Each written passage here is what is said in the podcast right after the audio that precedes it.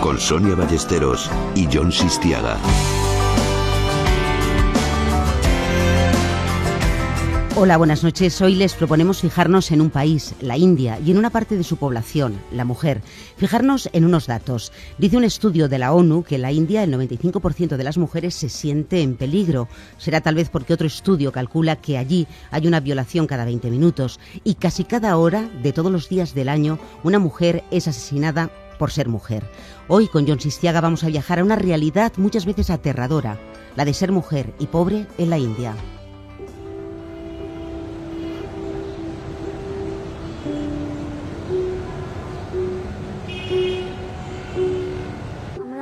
Al principio mi marido era bueno conmigo. No sé qué pasó después. Pero a los dos meses empezó a torturarme porque mi madre le debía la dote. Toda mi vida la he pasado en la oscuridad y sigo viendo oscuridad delante de mí. Mi marido intentaba que yo tragara el veneno y mi suegra me sujetaba el cuello. Conseguí zafarme y entonces decidieron ahorcarme. Sobreviví y huí de la casa. Rita ha perdido la capacidad de hablar por las quemaduras del ácido. Sus cuerdas vocales quedaron calcinadas después de que su marido y su suegra la obligaran a tragar ácido. Encontramos a la niña ardiendo, su vestido, su pelo en llamas, y la llevamos al charco para apagar el fuego. Allí, en el agua. Sí.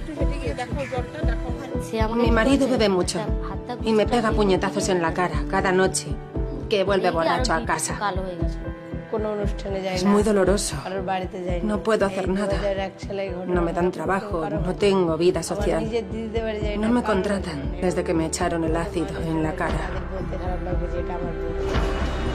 Así empieza No es país para mujeres, un reportaje de Canal Plus que firma John Sistiaga. Decidimos titularlo así eh, porque teníamos otro título cuando llegamos, cuando un working title, ¿no? Que se le llama, ¿no? Lo habíamos pensado de otra manera, pero cuando llegamos allí y realizamos este documental dijimos, es que este no es país para mujeres, un lugar donde tres de cada cuatro hombres piensan que las mujeres provocan con su forma de vestir no es un buen lugar para, para, para, nacer mujer. No creo que la violencia de género es un mal endémico en este país y, y, y creo que se merecía un documental como, como, como este programa, ¿no? Nos acompaña también Hernán Zin, periodista que trabajó junto a Sistiaga en este documental. Buenas noches, Hernán. Buenas noches. Y John de la Riva, ex embajador de España en la India, que nos escucha y va a intervenir desde los estudios de Radio Vigo. Buenas noches, John. Buenas noches. Os voy a pedir, antes de seguir adelante y antes de escucharos a vosotros, que oigamos un fragmento más, unos sonidos que nos llevan a una de las grandes urbes de la India. Esto es Calcuta, una de las ciudades más depredadoras para sus propios ciudadanos de toda la India. Una deshumanizada urbe de 13 millones de habitantes en la que la inmensa mayoría pelea diariamente por sobrevivir.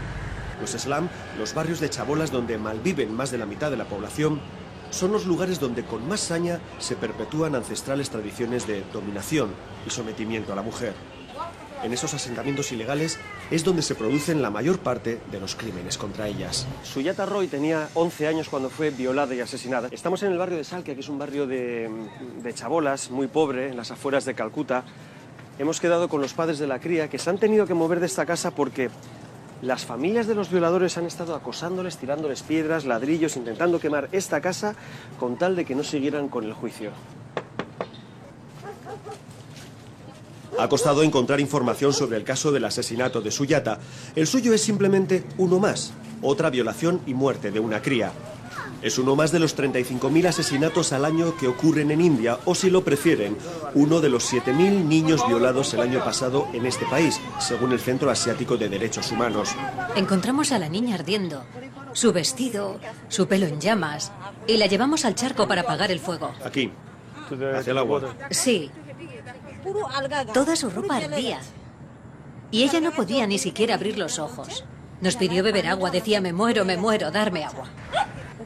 La cogimos y la llevamos al hospital y llamé a la policía y a su madre. Suyapa logró hablar con su madre y le dijo que el violador era Kundan. Dijo, Kundan me ha violado y me ha quemado. Yo he perdido a mi hija y he visto lo que sufrió en sus últimas horas. Por eso quiero la máxima condena para los culpables. Deberían ser condenados a muerte o al menos a cadena perpetua. Que no salgan de la cárcel, porque si salen esos tipos son capaces de volver a hacer lo mismo. Y no quiero que a ninguna niña le pase lo que a mi hija. Yo recuerdo dos cosas de esta entrevista. Una, el tremendo calor y la tremenda humedad que hacía en, aquella habitación y sobre todo eh, la, cara de este señor. Hernán le estaba grabando y Hernán me decía, está ido, está ido. Es que no tenía la mirada perdida, hablaba desde las profundidades de, un alma muy, muy, muy dolorida y decidimos parar la entrevista porque es que el, hombre no ni siquiera era, coherente, ¿no? Estamos hablando de un hombre que ha visto morir a su, hija, quemada después de ser violada, ¿no? Y, ni siquiera nosotros, eh, yo soy padre también, no, yo no era capaz de, ponerme en, su piel. Esto, estos testimonios no tienen mucho tiempo, tienen apenas unos, unos meses. Y fíjate, Sonia, todo lo que ha ocurrido en ese país, que nos ha empezado a llegar desde ese país eh, en, estos últimos meses, ¿no? Violaciones en masa, mujeres eh, violadas eh, por bandas en, autobuses y, colgadas. Y, colgadas, y no hace ni, ni, la semana pasada dos hermanas, en, creo que fue, John de la Riva nos, nos, podrá decir seguramente, en Uttar Pradesh, violadas por cuatro personas y asesinadas y colgadas. O sea, hay una, hay una sensación de impunidad y de que la mujer es un mero objeto con el que se puede mm, traficar, manipular, violar, matar, etcétera, sin que te ocurra nada, que es realmente un problema de Estado. John, tú que has vivido en ese país, ¿cómo lo percibes?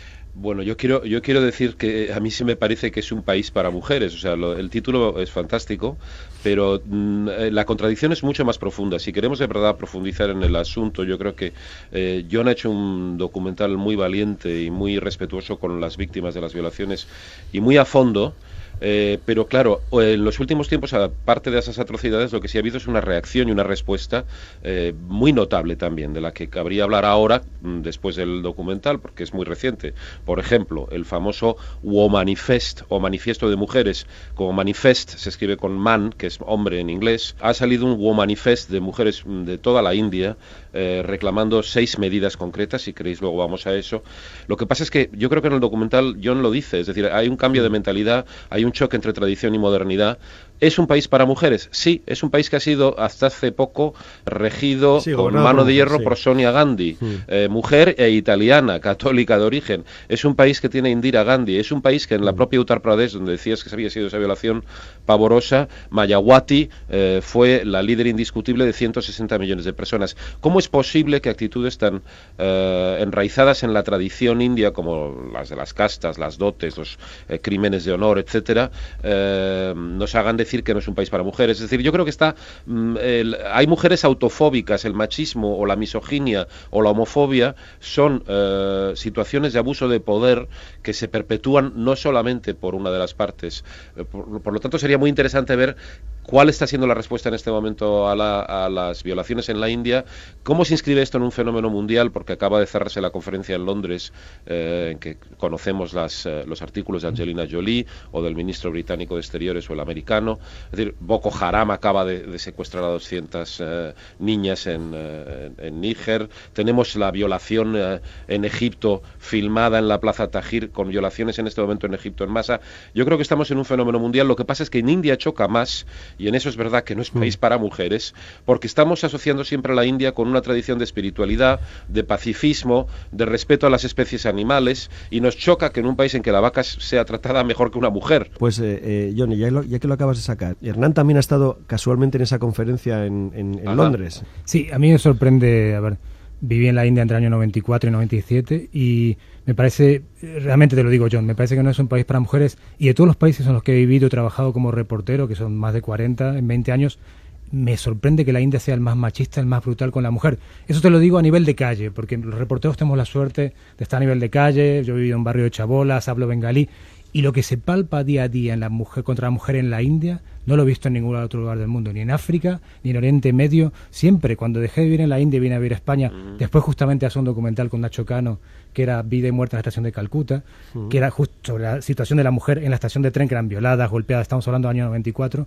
ya nunca había otro país tan terrible con la mujer, tan, tan despectivo, tan brutal. Como dices tú, nos choca porque hay todo un marketing del, turismo espiritual que es una mentira, porque yo no he conocido un país menos espiritual que la India, porque no un país donde tú te caes en la calle y tiene, nadie te lleva a un hospital, todo el mundo te pasa por encima, esa es la lo contrario a la espiritualidad. No, no, no, es tu karma, ellos tienen su espiritualidad, ya sabes que el karma tuyo, si es, movería así, pero yo no estaba diciendo que no, yo, no decía que no fuera lugar eh, para mujeres por eso, yo lo que estaba diciendo es que justamente lo, que llama la atención además en la India es que, estoy de acuerdo en todo lo que has dicho, es que sin embargo haya tenido gobiernos fuertes de mujeres. eso te lo explico, eso, son, eh, son marketing, eso es el, el, apellido Gandhi que funciona, el apellido Bhutto en Pakistán, el apellido de Sheikh Hasina en Bangladesh. Sí, pero no dejan de ser mujeres, ojo. Sí, pero son hijas de hombres que y usan la marca para gobernar, tú lo sabes muy bien, ¿no? Bhutto, Hasina Sheikh y Gandhi. Mayawati no usaba ninguna marca, es un producto neonato. O sea, Mayawati con su partido de Dalits en uh, Uttar Pradesh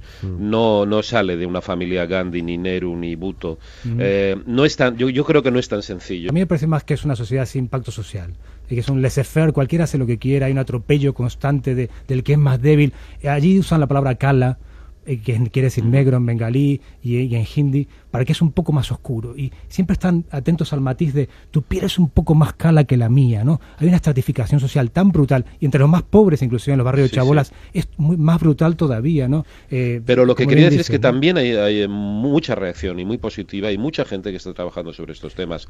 porque dicho así solamente suena como que, que mm. estamos en el Kali Yuga, que para ellos es el apocalipsis y que, y que no hay nada que hacer. Y sin embargo es una sociedad en la que, como he dicho antes, hay mujeres importantísimas al frente del poder, con no solamente por, por apellido, sino como he dicho en el caso de Mayawati, movimientos de una mujer incluso Dalit, o sea, de casta intocable, fuera de casta. Mm. Y esto se está produciendo en la India, o el famoso Womanifest, Manifest, y hay un movimiento muy fuerte de contestación a la misoginia, al machismo, a la homofobia. Todo eso existe también. Cuando se metía en la cama me ponía la mano en la boca para que estuviera callada. Yo no podía hacer nada contra mi abuelo. Era muy pequeña, 10 o 11 años. Cada noche yo tenía pavor de que se metiera en la cama. Fue terrible. Asha tiene ahora 19 años y una hija pequeña. No he tenido una vida, digamos, feliz. Me reconoce esta mujer menuda que trabaja de cocinera en un hogar de acogida. Asha nos dice, siempre ha sido violada, continuamente. Ahora por su marido, antes de niña por su abuelo. ¿Por qué nunca se atrevió a denunciarlo? No, no acudí a la policía. Yo entonces era muy joven y no sabía muy bien qué pasaba. Pero sí que se lo dije todo a mi abuela. ¿Que qué me contestó? Que estaba mintiendo. Mientras paseamos por su barrio, mientras me enseña los pequeños altares dedicados a los miles de dioses de este país, me cuenta que su vida ha sido un rosario de vejaciones y maltratos, que continúa con su actual marido. La conocimos una tarde y nos citamos al día siguiente para entrevistarla. Cuando apareció, llevaba la cara marcada de moratones. Mi marido bebe mucho. Y cada noche que vuelve borracho a casa me pega puñetazos en la cara. La legislación india sigue considerando legal, o mejor dicho, que casi es peor, legítima, la violación de la mujer dentro del matrimonio.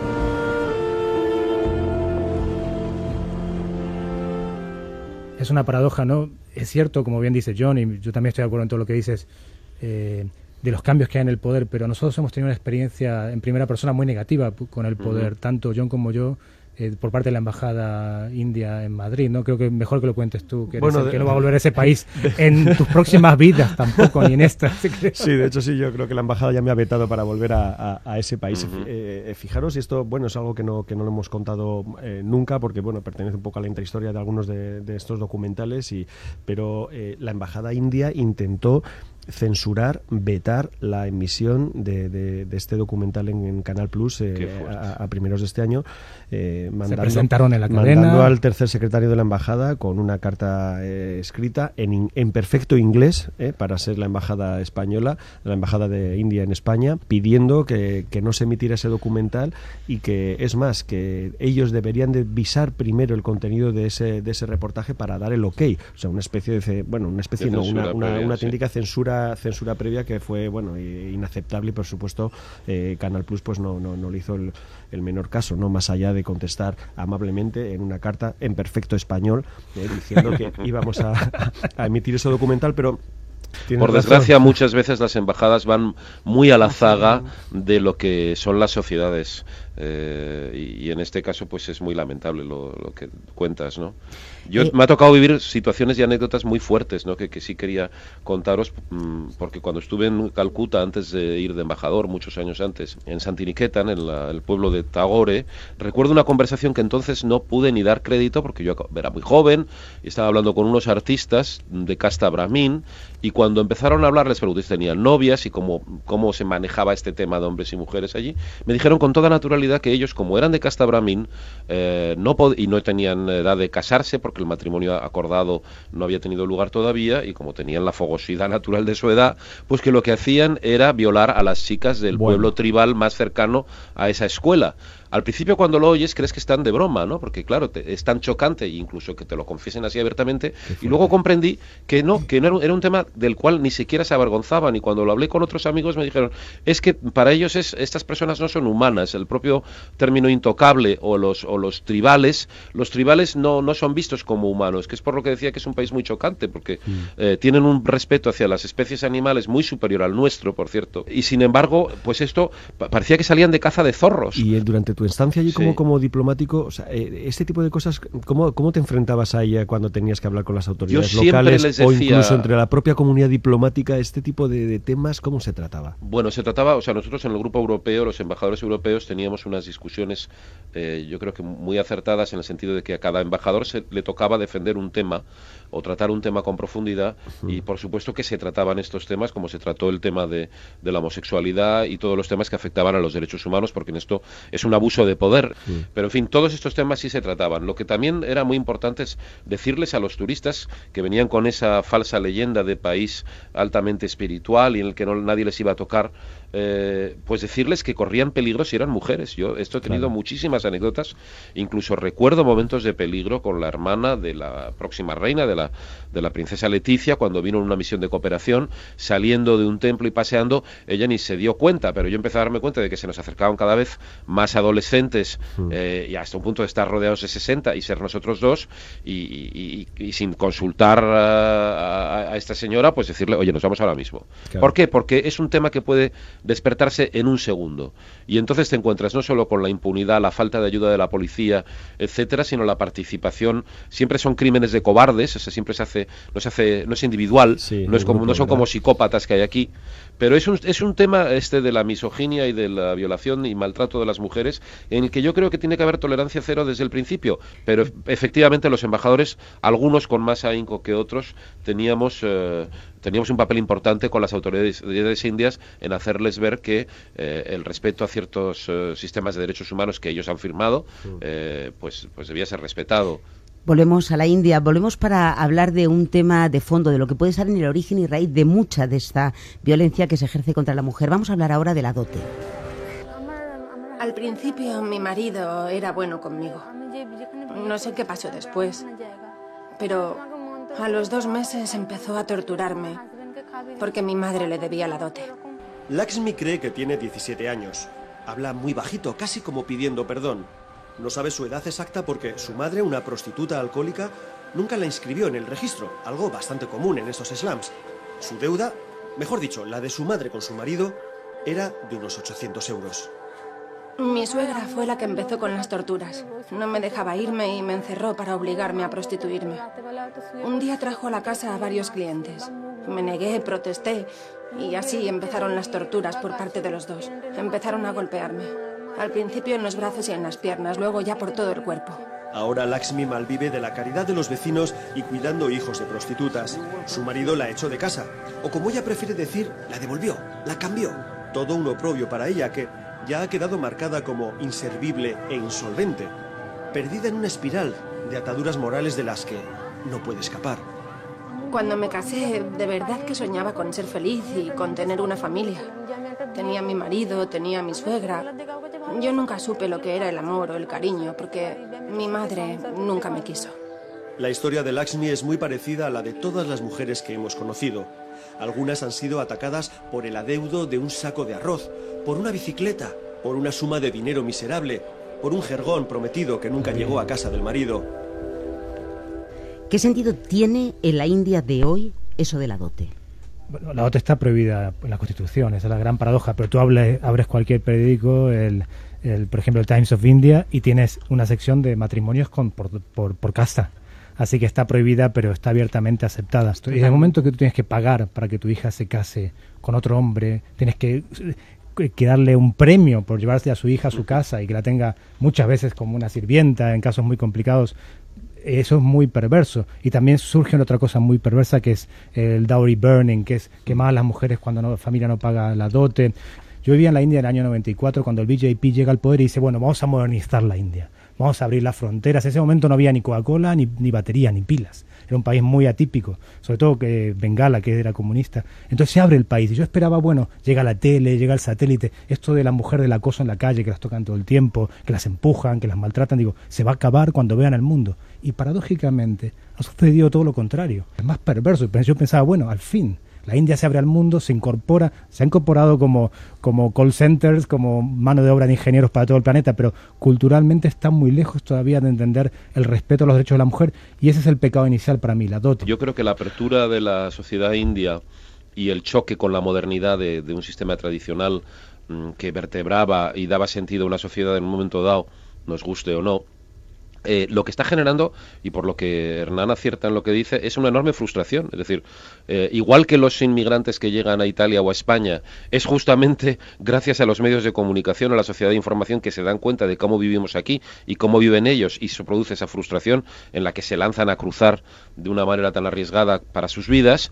En la India yo creo que lo que está pasando es que se está desmontando un sistema tradicional, en el choque con la modernidad, y que la frustración que genera el que no haya salidas por ejemplo, el puritanismo. El puritanismo que mm, yo creo que está en la base de muchas de las grandes frustraciones sexuales de la humanidad y por eso creo que el alegato a favor de las mujeres tiene que también incluir eh, un alegato a favor del desmontaje del puritanismo, porque claro, si el sistema tradicional hace que estos jóvenes, primero, no se puedan casar con quien quieren, segundo, en la edad en la que pueden estar sexualmente activos, no tienen ninguna posibilidad, ni ellas ni ellos, de tener relaciones sexuales, esto hace al final que se imponga la ley del más fuerte, que es evidentemente masculina, en estos ataques salvajes a mujeres.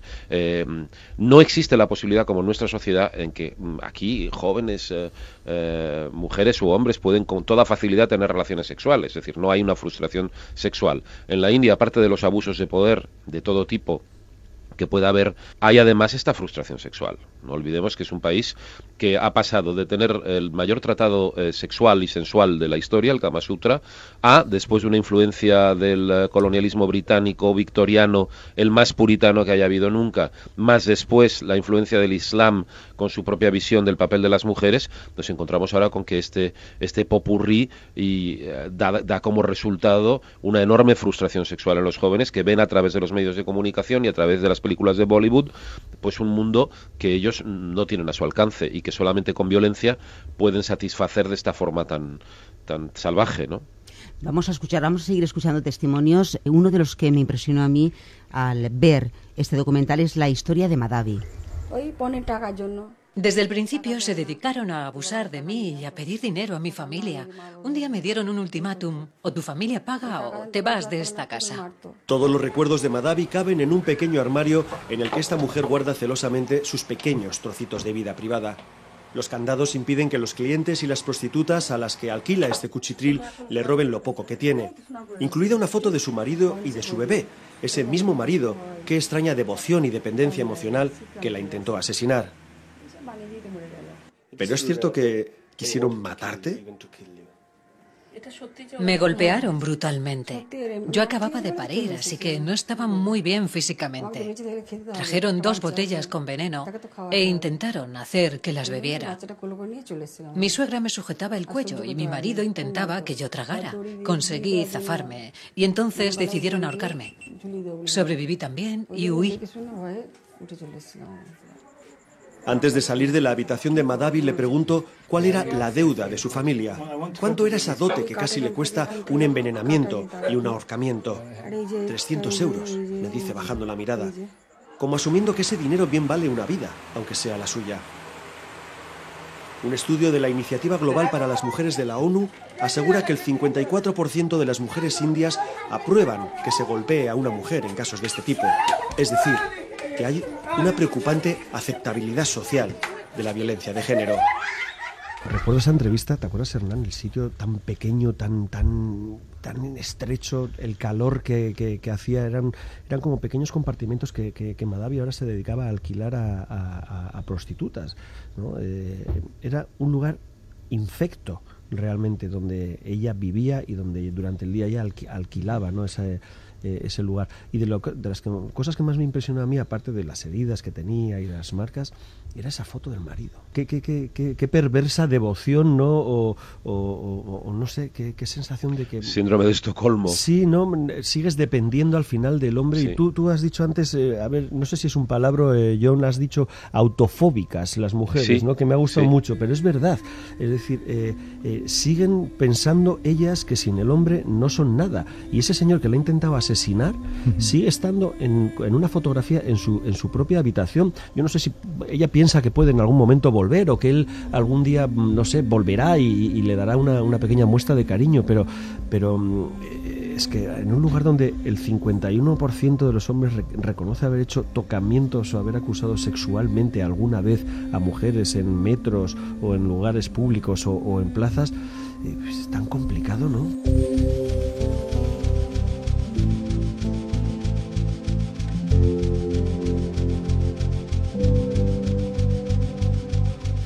Vamos a hacer una pausa para conversar con una mujer. Monse Ortiz trabaja en la Fundación Vicente Ferrer. Es responsable de los temas de género, los temas de mujer. Buenas noches, Monse. Muy buenas noches, Sonia. Yo el otro día leí un artículo firmado por Ana Ferrer en el que ella decía que la violencia contra las mujeres en la India la sufren todas las mujeres, pero en especial y con más saña si cabe las Dalits ¿Qué es una mujer Dalit? Son las que están incluso fuera del sistema de castas. Eh, como sabéis, en India hay un sistema eh, que se estructura en castas y los Dalit están fuera de este, de este sistema. Entonces, es cierto ¿no? que existe una mayor vulnerabilidad de las mujeres que son Dalit. Son las personas que se encargan de hacer las tareas que la sociedad no quiere hacer. ¿no?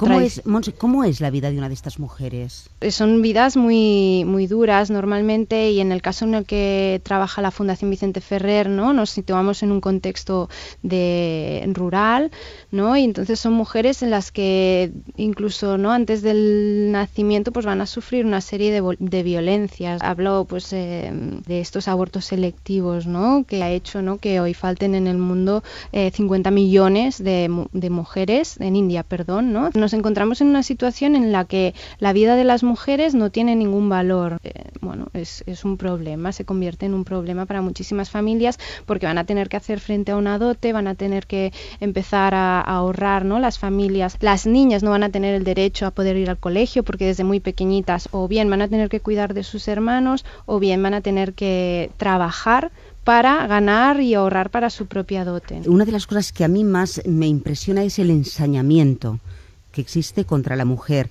125.000 mueren de forma violenta anualmente en la India y están luego las cifras de las quemadas vivas, las desfiguradas por el ácido, las violadas, las golpeadas.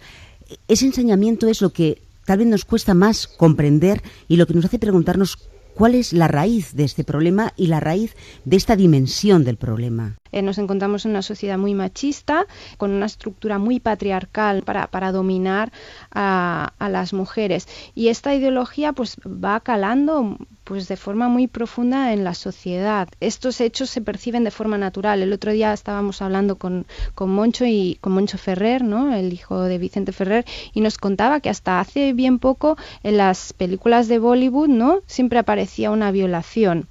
Esto quiere decir que es como normal ¿no? que haya una violación. Entonces, ¿cómo, podemos cambiar todo esto para que se vea ¿no? y se denuncie de que realmente es un atentado gravísimo a los derechos de, de, las mujeres y que el Estado tiene una responsabilidad frente a esto, ¿no? porque al final es, es cómplice. Y las mujeres, sobre todo me imagino las mujeres pues que ya mm, conseguido acceder a una educación, ¿esas mujeres se están movilizando? A ver, yo sí creo que está habiendo un, como ahora un punto de inflexión en India, organizaciones de mujeres que siempre han estado luchando, pero bueno, yo creo que ahora tienen como un, el altavoz de los medios de comunicación. De hecho, ahora ha aparecido no hace, hace poco, ¿no? Y también este contexto de cambio político que ha habido en India, ¿no? Un manifiesto de mujeres pues pidiendo, ¿no? al nuevo gobierno pues que se inviertan más recursos, eliminar toda esta impunidad, ¿no? que existe. Y sí, son las mujeres que han podido acceder a estudios que están más preparadas, pero también yo creo que a nivel eh,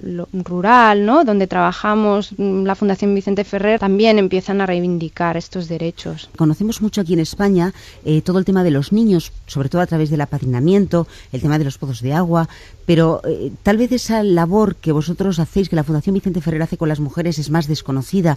Me gustaría que nos contaras en concreto en qué terreno estáis trabajando? El objetivo es lograr pues que estas mujeres tengan una autonomía personal y económica, pues y las acciones más en concreto pues serían que estas mujeres tengan acceso a recursos económicos a través de microcréditos. En el fondo, fíjate, yo pienso que lo que se persigue es un cambio en la forma de ver y de pensar el mundo. ¿Tú crees que eso se puede conseguir? Me gustaría pensar que sí. He visto, ¿no? El cambio que desde que llegaron Vicente y Ana. A, la zona donde trabajamos. Ellos siempre lo han contado que al principio, pues, solo había hombres y solo podían hablar con los hombres. Las mujeres estaban en, las casas, no podían salir. Y cuando Ana empezó a, a promover el trabajo con mujeres, pues hubo muchísimas resistencias y muchas reticencias por parte de los hombres. Pero poco a poco, ¿no? fueron viendo que si las, se implicaban las mujeres en el desarrollo de sus comunidades, había unos beneficios para toda la comunidad, ¿no? Es decir, que si las mujeres estaban empoderadas,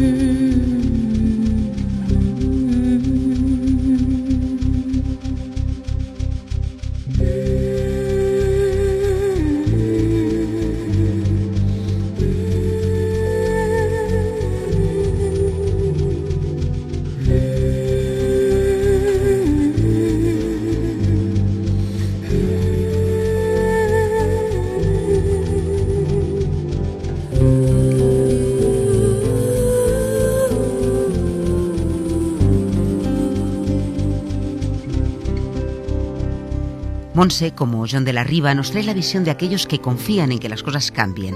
La realidad, sin embargo, se empeña en muchas ocasiones en mostrarnos la otra cara, la más dura, la de aquellos que se creen con derecho a marcar a una mujer de por vida. Vamos a hablar de los ataques con ácido. No hay datos fiables, pero son centenares todos los años las mujeres que en la India sufren este tipo de agresión. El ácido transforma su cuerpo y también sus vidas. Rita ha perdido la capacidad de hablar por las quemaduras del ácido. Sus cuerdas vocales quedaron calcinadas. Cuenta el doctor Subas que Rita llevaba dos años casada cuando descubrió que su suegra tenía un amante. Al comentárselo a su marido, este pensó que si aquello se sabía sería un desprestigio para la familia y que lo mejor era acabar con la testigo, con su propia esposa. El cirujano Chakraborty lleva años trabajando con víctimas de ataques de ácido y es uno de los mayores expertos de la India. Nos cuenta la singular perversión del caso de Rita, al que califica de violencia de género con especial saña, y nos presenta a Shabana, atacada por el padre y el hermano de su novio por una diferencia en la dote. Le echaron ácido por todo el cuello, parte del pecho también. Le alcanzó incluso en el brazo derecho donde todavía le quedan marcas, pero sobre todo intentaron quemarle los genitales. Hay bastante de perverso en el criminal que lanza ácido. ¿Por qué? Porque es un crimen premeditado. Es decir, ha pensado y decidido que lo va a hacer. Si no puedo tener a esa mujer, no permitiré que la tenga nadie más. No quieren matarlas, quieren dejarlas marcadas e incapacitadas para toda la vida. Quieren que no se vuelvan a mirar al espejo, que no las vean guapas, que no sean felices, que pierdan su sonrisa para toda la vida. La única condición que nos habían puesto los expertos de la Fundación es que respetáramos escrupulosamente los deseos de las víctimas y no forzáramos a ninguna a hablar. Una de ellas, Moina, accede a hablar. Su marido y su suegra quisieron asesinarla porque su familia no pagaba la dote, 400 euros. Pasaron solo 50 días en la cárcel. Así es la vida en los pueblos de la India para los pobres. Puedes hacer lo que quieras si tienes dinero. Moina es de una pequeña aldea a seis horas en autobús desde Calcuta. Ahora tiene 28 años, pero la casaron con 16. Es de casta baja, muy pobre, sin recursos. Cuando tuvo a su hija, tanto el marido como la suegra le pidieron dinero de la dote porque había una boca más que alimentar.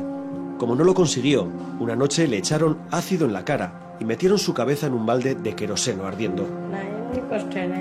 Fue muy doloroso. Me quemaron todo el pecho y el cuello.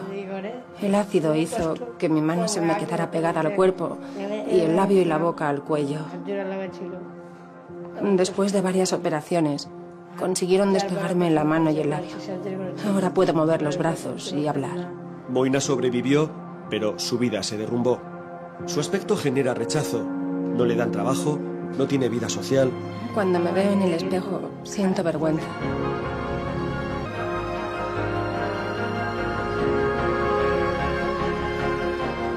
Podríamos hablar de muerte en vida, ¿no? Con estas mujeres, lo que se hace con ellas es incluso peor que matarlas. Te digo, John y yo llevamos 20 años haciendo reportajes, yo no he visto nada más perverso que esto, ¿no? Porque es causarle un daño que esta mujer va a recordar cada día de su vida, un dolor perpetuo. Y un tema interesante que, que habéis traído todos, pero que hay que enfatizar también. Yo en un libro de mis libros que se llama Libertad del Compromiso entrevisté a muchas de estas mujeres ya a lo largo de los años y todas la suegra fue muy importante. Fue la que papel de la suegra. sí, muy perverso, un papel muy muy tóxico, es la que pide la dote a las otras familias, no le dan el coche o la nevera que le prometieron o inclusive unas rupias y entonces la queman o la amenazan con quemar, la van haciendo una especie de mobbing en la casa, la van acosando, se vuelve a su familia, llora, la familia la manda de vuelta, siempre es un proceso parecido. Una suegra que posiblemente ha vivido eso también. Exacto. Posiblemente ha sido víctima también de esos malos tratos y es lo que ha vivido toda su vida y cree que tiene que perpetuar, ¿no? Eh, esa, ese tipo de tradición y, es, lo, es, lo que está mandado, ¿no? Es su destino, como dicen eh, muchas de ellas. Pero sí que hay una suerte de perversión tremenda en, todo esto. Mm, eh, es decir, no vas a ser mía, pero de nadie más. Pero eh, esto que aquí también se, suele decir mucho, mucho machista, asesino lo dice, allí tiene un componente todavía más terrible y es, no, no, y además no te voy a matar. Esto va a ser una tortura toda la vida. Cada vez que te mires al espejo vas a ver cómo estás y nadie te va a querer porque nadie te va, tu, tu familia ya no te puede volver a vender. O sea, no solo te quemo la cara con ácido, además te rechazo, con lo cual tu familia te tiene que volver a vender. Estamos hablando, estamos hablando de, estamos hablando de mujeres, ¿eh? Sí, sí. Tu familia eres una mercancía defectuosa ya de por vida. Ya eres defectuosa de por vida y, te vas a quedar en tu casa. Va a ser difícil que encuentres trabajo. Te va a rechazar tu familia, tus hijos, etcétera. ¿Qué les queda a todas estas mujeres? La mayoría mendigan en la las calles de Calcuta, en la hmm. estación de tren. Es, muy perverso, muy enfermo. Claro, todo esto eh, en la India, como sabéis vosotros muy bien, porque, mm, bueno, y sobre todo Hernán que ha vivido allí, hay, hay, hay, dos sociedades. En este momento es una sociedad dual. Es decir, la India moderna no vive estas situaciones y las mujeres se desenvuelven con total libertad y deciden casarse con quien quieren. Lo terrible es que esta, esta, la tradición ha quedado relegada a la, a, la India rural y, a, y a, la, a la frustración de los indios rurales que llegan a la ciudades, es decir, a las bolsas de marginación. Es curioso que el otro día había un alcalde en un pueblo de la India que había hecho instalar retretes en todas las casas porque las violaciones a las mujeres sucedían justamente cuando salían a hacer sus necesidades de noche. Ese es el momento de la caza en que la víctima es más fácil. Es decir, que resolviendo situaciones de marginalidad, eh, de pobreza eh, y de exclusión, eh, se fomentaría una mayor igualdad entre sexos, además de las medidas educativas, legales y policiales. Y por otro lado, la, tradición de la que hablamos, que nos parece mm, tan eh, terrible, cuando hablamos de dotes, etcétera, estamos hablando de cosas que han existido en nuestra propia sociedad eh, también. También aquí se trataba a las mujeres como mercancía, había una política de dotes, los padres decidían los matrimonios de los hijos. Es decir, que yo sí creo que es un país que puede y, y está evolucionando en un sentido positivo. En realidad, la India ha tomado ya un camino eh, indudable de modernidad y de igualdad entre géneros y que será imparable. O sea, yo creo que, hay que terminar en una nota positiva también porque mm. esto está sucediendo, pero también está sucediendo que hay un país que se ha puesto en marcha y que se ha puesto en marcha con mujeres con mucha fuerza. Tú hablas en positivo, yo de todas formas voy a poner sobre la mesa otro tema, la trata de mujeres, de la prostitución, de esos grandes barrios donde viven las prostitutas en la India, en el resto del mundo, pero estamos hablando ahora de la India. Me gustaría acercarles una historia, es la historia de Sumita. Es una mujer de apariencia muy frágil, ella fue vendida cuando era una niña, tenía 12 años, y no sabía ni que la habían vendido ni tampoco cuál era su destino. Al principio no me di cuenta de que estaban traficando conmigo. Un mes después de estar encerrada en casa de una señora, me di cuenta de que me habían vendido a esa madame. fue cuando me empezó a decir que tenía que prostituirme. Yo protesté y me rebelé. No había venido a la India para ser prostituta. Entonces ella empezó a torturarme hasta que cedí. Me hacía cortes en la piel y me echaba pimienta en la herida. Me hacía lo mismo en las uñas y en las manos. Luego venía y me gritaba sí o no, sí o no. Si decía no, volvía a pegarme golpes y puñetazos. Los traficantes utilizan todo tipo de drogas para someterlas, cualquier tipo de sustancias, empezando por el alcohol y el opio. Al principio, sobre todo el opio y calmantes, porque sufren tremendos dolores con los clientes y tienen que trabajar una noche sí y la otra también.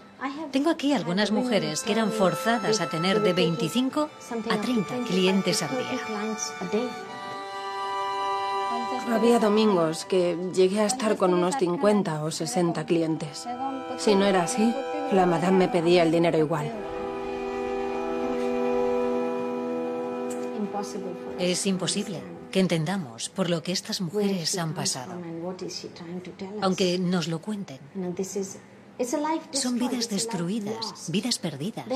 No hay nada que... No hay ninguna ventana de esperanza. ¿Qué recordáis de Sumita? Sus ojos negros, unos ojos profundos como la noche. Yo me fijé en ella, tú estabas grabando otra cosa, Hernán, y me fijé en ella porque ella estaba sola al fondo de una especie de comedor social comiendo una escudilla de arroz y pregunté quién era aquella chica tan tan endeble, ¿no? Tan tan tan débil, tan frágil, ¿no?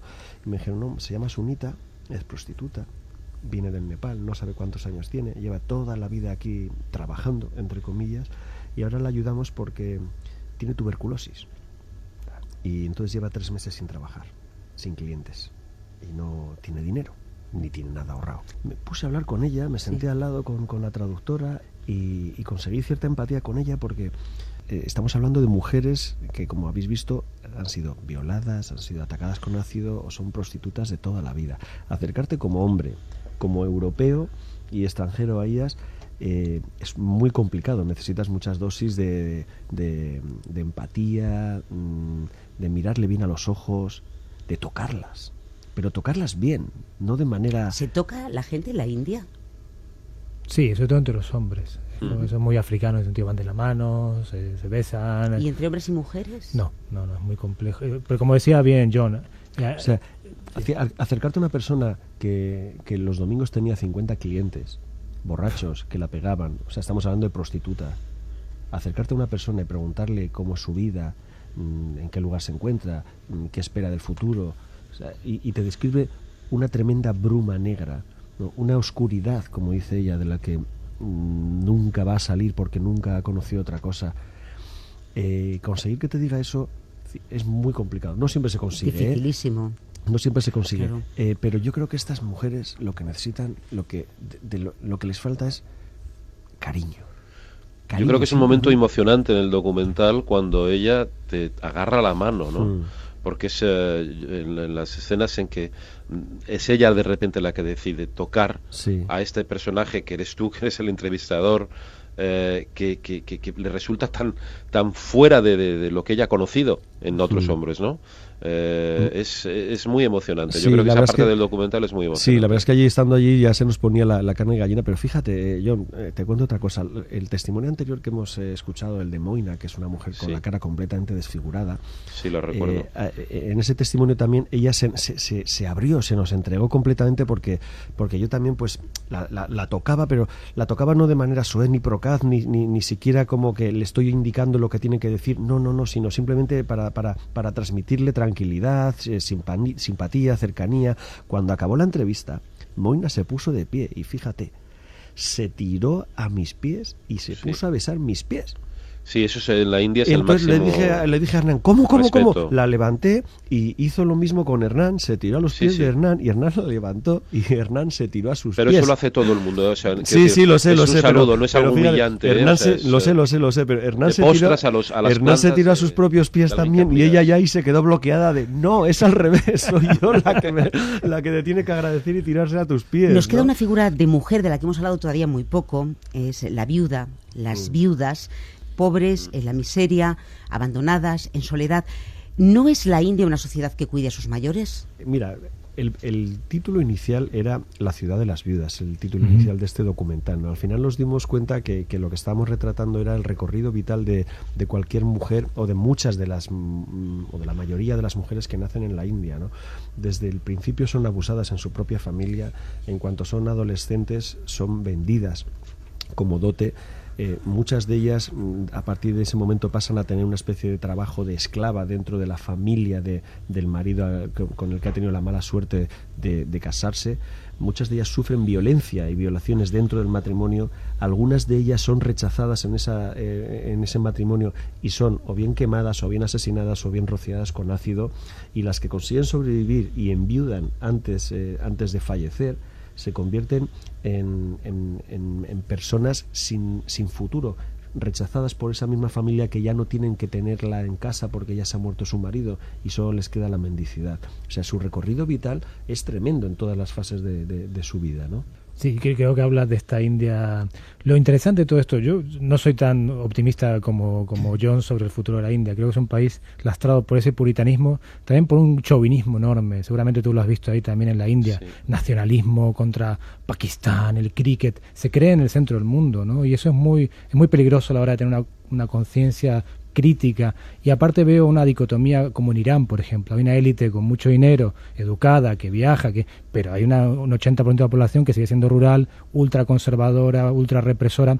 Entonces, en este sentido, de la India no espero mucho, pero sí veo que el mundo está cambiando la mirada sobre la India y eso sí que es un paso interesante.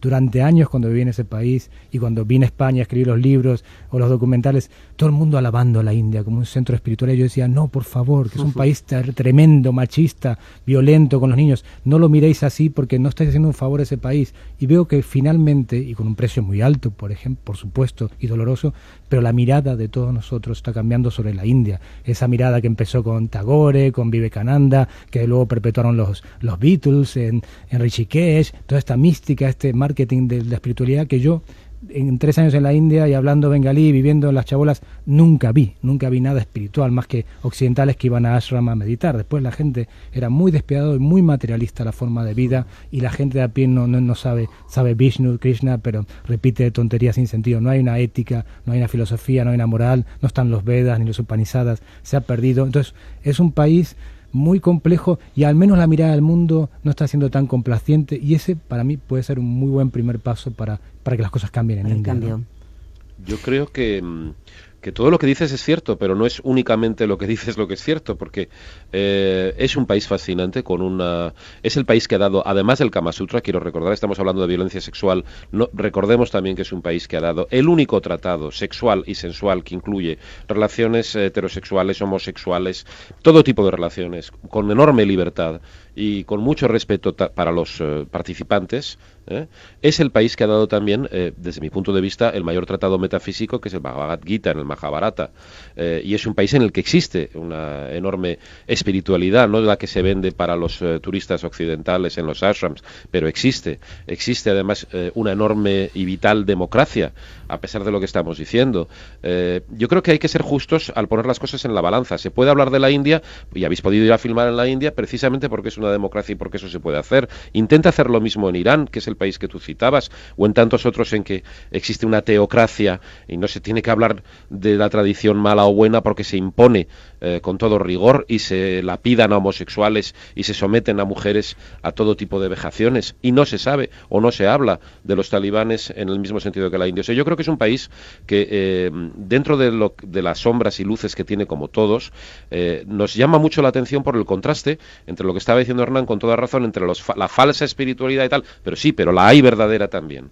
Por cierto, una cuestión que no se ha evocado, pero que a mí me gustaría sacar en este programa antes de que cerréis, es la de los eunucos. Estamos hablando de montones de gente eh, y cuando yo recuerdo que una amiga mía me dijo no, que le interesaba este tema de los eunucos para hacer un programa porque le parecía que tenía que ver a lo mejor con los transexuales o transgéneros aquí, le dije no tiene nada que ver, es todo lo contrario. Hay una ONG precisamente para proteger a los niños que son secuestrados y, convertidos en eunucos por eunucos que a su vez fueron violentados en su día, porque son los únicos que les pagarán alguna limosna cuando sean mayores. Es el sistema de autoperpetuación de los eunucos en la India que es muy interesante interesante, parte de la más extrema marginalidad. Ya no estamos hablando de mujeres, estamos hablando de, de personas a las que se les amputan los órganos sexuales y a las que se margina y que se convierten a su vez en criminales secuestrando niños y haciéndoles lo mismo para tener a alguien que les dé limosna cuando, esto, esto sucede también en la India, pero, pero yo sí quiero, vamos, terminar mi intervención diciendo que eh, yo soy un enamorado de la India, soy un admirador de la India, eh, creo que todo lo que se ha dicho aquí es cierto y, en mi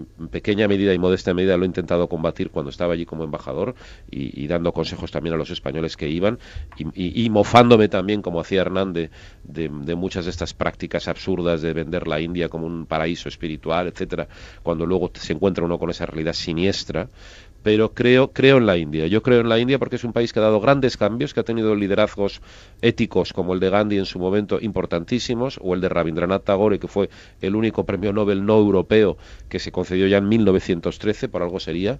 Eh, y creo que es un país que es capaz de regenerarse y que después de toda esta mirada que decíamos de, Occidente sobre sus malas prácticas, sobre su lado oscuro, eh, sabrá también combatirlo. John de la Riva, Hernancín, gracias por acompañarnos. Gracias por ayudarnos a que entendamos lo que está pasando en la India y gracias también a nuestros técnicos, a Tío Rodríguez y Marcos Granado. Les dejamos con las viudas. Todas se han convertido en un estigma para su familia, en parias sociales, y se dedican a rezar por cuenta ajena.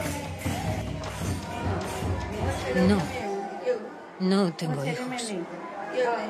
Y cuando mi marido murió, su familia me echó de casa. Ahora vivo debajo de un árbol, muy cerca de aquí. Yasoda se quedó viuda hace 25 años y desde entonces malvive salmodiando rosarios por cuenta ajena. Mira, yo vengo aquí al templo porque sigo pensando que tarde o temprano, si sigo viniendo todos los domingos, si sigo rezando a Dios, quizás encuentre a alguien otra persona que pueda cuidar de mí. El marido de Shipra falleció ahogado en un pantano y le dejó con dos hijos. Sus cuñados se quedaron con la casa y a ella la echaron. Es una cuestión de fe. Si crees en ello, pasará. Si no crees, no sucederá. Si somos buenos con Dios, Él será bueno.